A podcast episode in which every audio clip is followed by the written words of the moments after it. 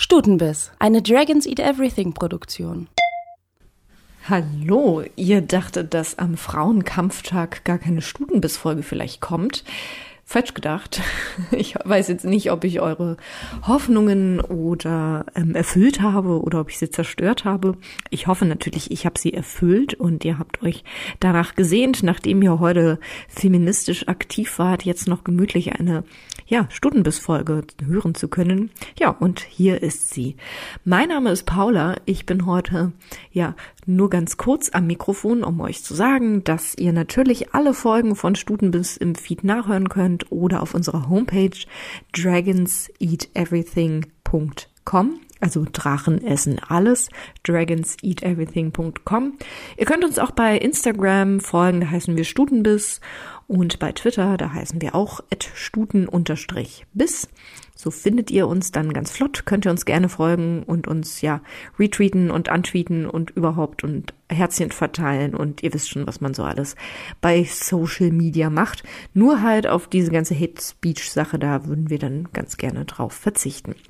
Ja, heute ist der 8. März, Frauenkampftag. Weltweit sind Frauen beziehungsweise ähm, ja Personen, die sich eher dem weiblicheren Geschlecht zugehörig fühlen oder Vielleicht macht man es in dem Moment tatsächlich auch eher andersrum. Personen, die sich eben nicht dem cis-männlichen Geschlecht zugehörig fühlen, also nicht von Geburt an als biologischer Mann sozusagen geboren worden sind und identifiziert worden sind, klassifiziert worden sind, sondern sich, ja, beispielsweise nie einsortiert wurden in die Kategorie, sich nie dem zugehörig gefühlt haben oder eben sich auch selber aus dieser Kategorie versucht haben zu befreien oder es immer noch probieren. Diese Personen sind auf die Straße gegangen. Hier in Berlin gab es zwei große Demos, in, die durch Berlin gezogen sind, unabhängig voneinander, aber natürlich mit Solidarität füreinander.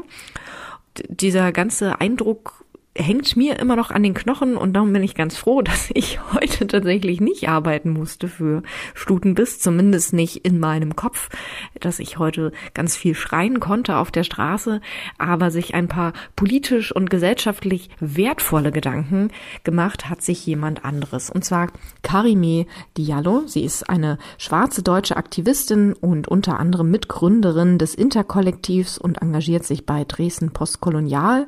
Und sie setzt sich sich für intersektionalen Feminismus ein und kämpft in ihrer Lohnarbeit und im Alltag auch für progressive gesellschaftliche Veränderungen. Also da hat sie ganz schön viel auf dem Zettel und jetzt zum Frauenkampftag teilt sie mit uns ihre Gedanken. Vielen Dank, Karime, an dich, dass du ja hier für uns sprichst an diesem Tag und das Wort sozusagen richtest an die Hörerinnen und Hörerschaft. Und ich hoffe, auch ihr genießt jetzt die nächsten fünf Minuten, die kommen, beziehungsweise sie regen euch hoffentlich zum Denken und natürlich letztendlich auch zum Handeln an. Kurz nach dem Ende des Black History Month feiern wir heute den Weltfrauenkampftag. Auch in der Frauenbewegung spielten schwarze Aktivistinnen eine wesentliche Rolle. Sie haben sich unermüdlich dafür eingesetzt, die Welt gleichberechtigter zu machen, stellten die vorherrschende weiße und männliche Ordnung in Frage und sprachen über die Intersektionalität ihrer Race und ihres Geschlechts. Sie begründeten wesentlich die dritte Welle des Feminismus, die queerfeministische Bewegung. Barbara Smith zum Beispiel plädierte in einer Rede von 1979 für die Einbeziehung aller Unterdrückten in einer klaren Herausforderung an weiße bürgerliche heterosexuelle Feministinnen. Am heutigen Tag feiere ich die wichtige Arbeit schwarzer Feministinnen von Rosa Parks, Ida B. Wells, Mary Church Terrell, Miriam Makeba, Angela Davis, Audre Lorde und vielen weiteren, die sich in der Vergangenheit und Gegenwart dafür einsetzen, die durch Rassismus auferlegten Barrieren für Gerechtigkeit und Gleichheit zu überwinden. Durch ihre Sozialkritik waren schwarze Frauen schon immer Motor für gesellschaftlichen Wandel insgesamt. Schwarze Feministinnen haben eine eigene politische Tradition entwickelt, die auf einer systematischen Analyse der ineinandergreifenden Unterdrückung von Rasse, Geschlecht und Klasse basiert.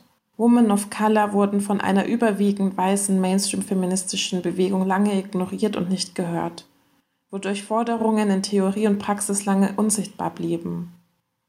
Deshalb bildeten sich separate Organisationen, um sich mit den besonderen Diskriminierungsformen auseinandersetzen zu können.